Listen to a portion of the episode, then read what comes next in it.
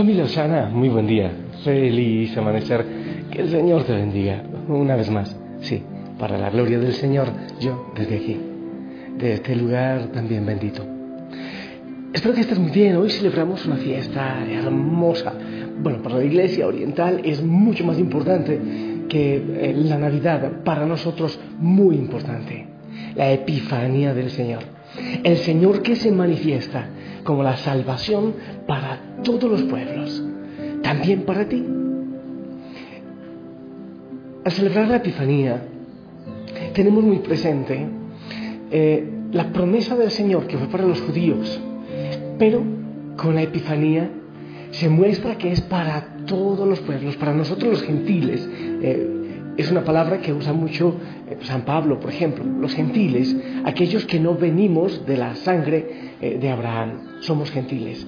Así que hoy estamos celebrando que el Señor viene a salvarnos, a ti y a mí, aunque no seamos judíos, aunque no vengamos del tronco de Abraham.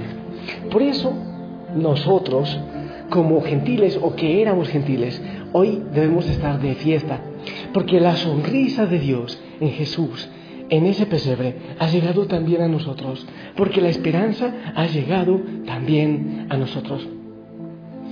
Yo te saludo en nombre de la familia Osana, claro, en mi nombre, y te envío un fuerte abrazo.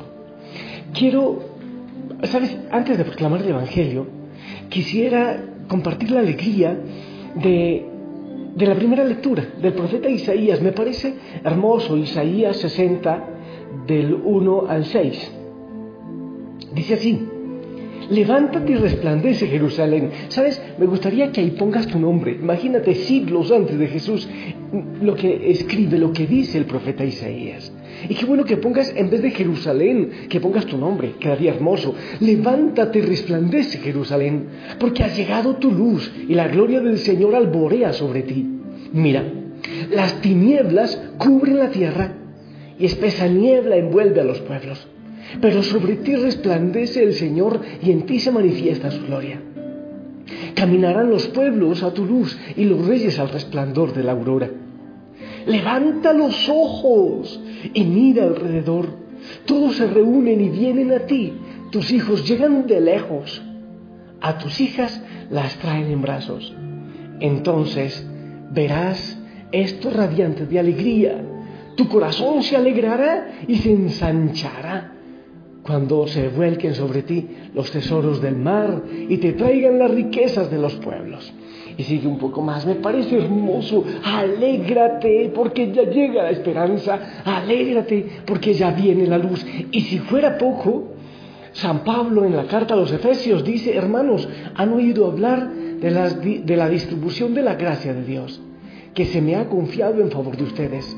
Por revelación se me dio a conocer este misterio que no había sido manifestado a los hombres en otros tiempos. Mira, ese misterio que no había sido manifestado. Y ahora sí, quiero proclamarte el Evangelio, según San Mateo capítulo 2, del 1 al 12. Jesús nació en Belén de Judá, en tiempos del rey Herodes. Unos magos de Oriente llegaron entonces a Jerusalén y preguntaron, ¿dónde está el rey de los judíos que acaba de nacer? Porque vimos surgir una estrella y hemos venido a adorarlo. Al enterarse de esto, el rey Herodes se sobresaltó y toda Jerusalén con él. Convocó entonces a los sumos sacerdotes y a los escribas del pueblo y les preguntó dónde tenía que nacer el Mesías. Ellos le contestaron, en Belén de Judá, porque así lo ha escrito el profeta. Y tú, Belén, tierra de Judá, no eres en manera alguna la menor entre las ciudades ilustres de Judá, pues de ti saldrá un jefe que será el pastor de mi pueblo Israel. Entonces Herodes llamó en secreto a los magos para que le precisaran el tiempo en que se les había aparecido la estrella y los mandó a Belén diciéndoles, vayan a averiguar cuidadosamente qué hay de ese niño y cuando lo encuentren avísenme para que yo también vaya a adorarlo. Después de oír al rey, los magos se pusieron en camino y de pronto la estrella que habían visto surgir comenzó a guiarlos hasta que se detuvo encima de una de donde estaba el niño. Al ver de nuevo la estrella, se llenaron, se llenaron de inmensa alegría. Entraron en la casa y vieron al niño con María, su madre, y postrándose lo adoraron. Después abriendo sus cofres, le ofrecieron regalos, oro, incienso y mirra. Advertidos durante el sueño de que no volvieran a Herodes, regresaron a su tierra por otro camino. Palabra del Señor. Familia, el Señor le había hecho una promesa a Abraham. Sí, puedes mirar el Génesis, por ejemplo. Y la promesa era que él iba a tener una descendencia tan numerosa como las arenas del mar. Cuando Abraham caminaba por el desierto después de haber salido de su tierra, yo me imagino que él miraba todas esas arenas en el desierto y decía, y el Señor le seguía diciendo a su corazón, así es tu descendencia, así es tu descendencia, así es tu descendencia. En fin, después, la promesa del Mesías como que se entendía que era solo para el pueblo judío, para la minoría del pueblo judío. Entonces viene el Señor y se manifiesta, yo puedo decir que es como la primera epifanía, se manifiesta a la Virgen María. Es el Señor que se manifiesta a ella. Alégrate, llena de gracia. Esa manifestación que viene con asombro, pero con alegría, qué hermoso, ¿eh? Alégrate, llena de gracia. Después, por medio de la Virgen María, el Señor se manifiesta también a la prima Isabel y a Juan el Bautista. ¿Y qué pasó también cuando se manifestó? Cuando llegan, se alegra, salta de gozo el niño en el vientre de Isabel, la alegría de Dios. Siempre llega con alegría. Después podemos eh, ir y vemos en Belén aquellos pastores que eran mm, como lo, desechable, era lo, la escoria de aquel pueblo, los pastores. Y, un ejército de ángeles eh, se presentan y, se manifiesta Dios por medio de ellos. Les ha nacido el Salvador. Y ellos de igual manera, llenos de gozo, llenos de alegría, van y lo buscan y después van a hablar de lo que habían visto, porque lo habían podido confirmar, llenos de alegría. Hasta ahí todo hermoso, el Señor que se va manifestando y se manifiesta de manera especial a los pequeños, a la Virgen, a Isabel, al niño, a los pastores, también a José, a lo pequeño. Pero con los magos de Oriente, como que el Señor, la palabra del Señor nos está diciendo, ahí es donde empieza a manifestarse que la salvación que llega en Jesús es para todos nosotros para cada uno de nosotros, para todo el mundo, para todas las razas, para todas las culturas. Y se manifiesta también con gozo ellos, llenos de alegría, ven aparecer la estrella y la siguen. Viene con gozo, el gozo de la salvación.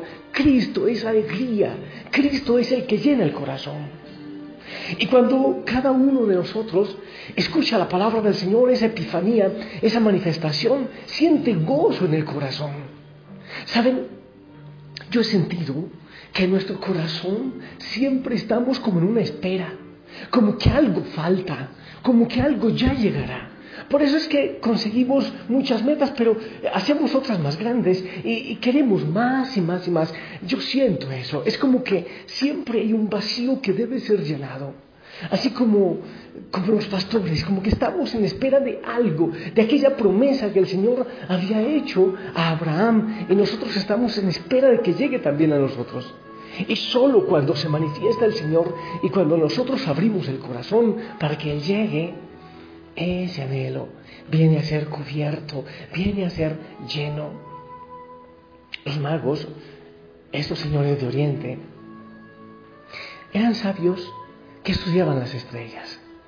Seguramente veían estrellas todas las noches, eran sabios. Y el Señor no se les presentó a ellos con ángeles, como lo hizo la Virgen, o como lo hizo con José, o como lo hizo con los pastores. No, eh, María, José, los pastores entendían el lenguaje de los ángeles porque esperaban el Mesías. Pero estos sabios de Oriente no. Ellos solo veían las estrellas y asimismo y de esa manera el Señor se manifiesta a ellos. Y con una estrella, así con, con el lenguaje que ellos comprendían, el Señor los atrae. Dios los atrae a su Hijo. El Señor, para llenar el vacío que hay en tu corazón, puede usar estrellas que tú comprendas. y las puedes tener muy cerca. Quizás no lo hayas descubierto. Los reyes, estos magos, de tierras lejanas, estaban en tierras lejanas y el Señor los atrajo a Él con lo que ellos conocían. Es, es posible que tú también estés en tierras lejanas. Sí, lejos del Señor, lejos de adorarle, lejos de amarle, pero también lejos de recibir a quien llena tu corazón. Es posible que como aquellos magos de Oriente, tú sigas mirando al cielo. Bueno, ahora es al revés. En ese tiempo los magos que buscaban la sabiduría en las estrellas llegan a Jesús por medio de las estrellas. Ahora hay muchos que siendo bautizados se van detrás de las estrellas y el horóscopo y lo demás.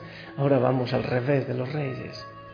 Pero si ellos estaban lejos y el Señor los atrae, es posible que tú también estés lejos del Señor o te hayas alejado o sencillamente nunca te has acercado.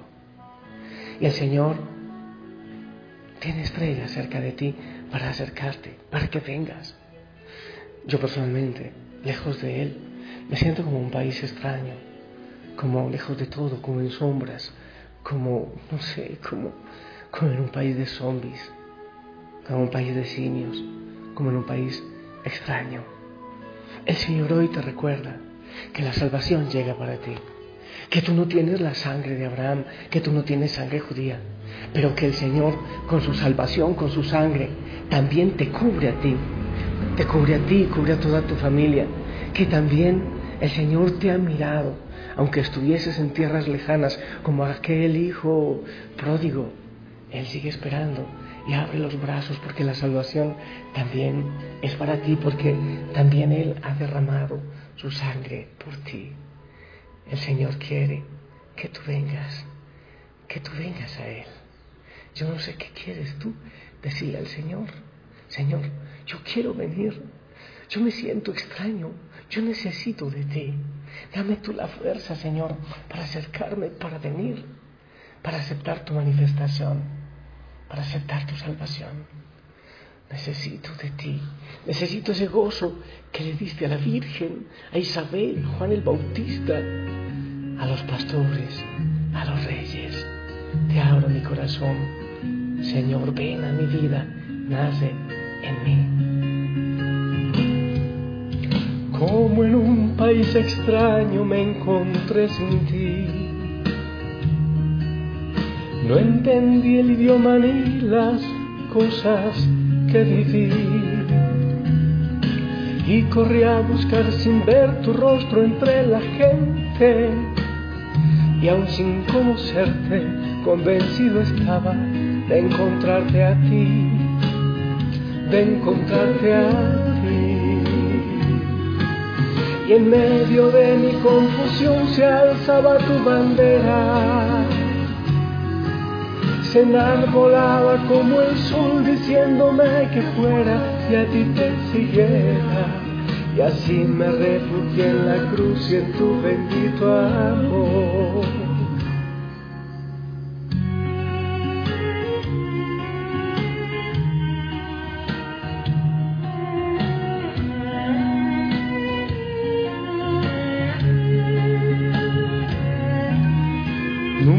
Imaginé la vida que ahora vivo en ti, ni la gracia que me diste cuando a ti volví. Mas ahora sé que en ti yo tengo lo que anhelo, tengo vida plena, tengo paz eterna, si te tengo a ti, si te tengo a ti y en medio de mi confusión se alzaba tu bandera. Se enarbolaba como el sol diciéndome que fuera y a ti te siguiera. Y así me refugié en la cruz y en tu bendito amor. Familia linda, familia hermosa. Así, pero no le hablo a toda la familia, te hablo a ti de manera especial, de manera muy particular. Estás lejos, te has sentido lejos. Pues ven, El Señor te está llamando. Él está poniendo angelitos y estrellitas para que tú te acerques a Él y llenes tu corazón.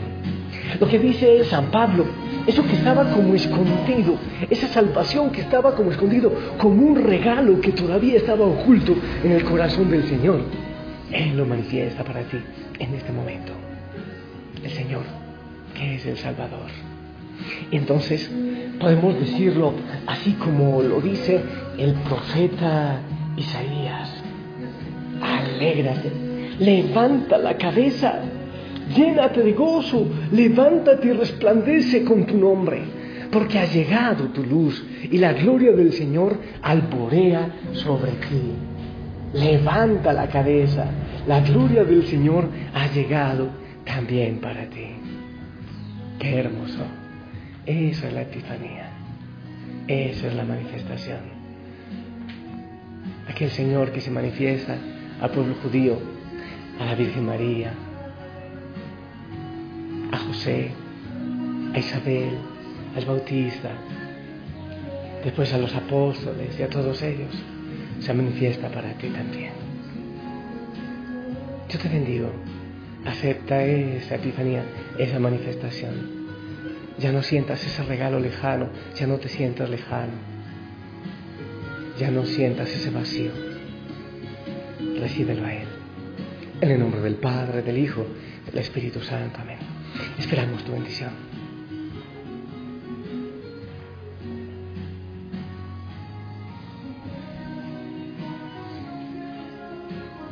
Amén, amén. Gracias por tu bendición. Te amo en el amor del Señor. Estoy lleno de gozo y quiero danzar y quiero glorificar al Señor. Porque esa salvación, porque su salvación llega también a ti y a mí. Sonríe, gózate en Él. Si lo permite, nos escuchamos en la noche. Saludos en casa. Hasta pronto. Y así me refugié en la cruz y en tu bendito amor. more.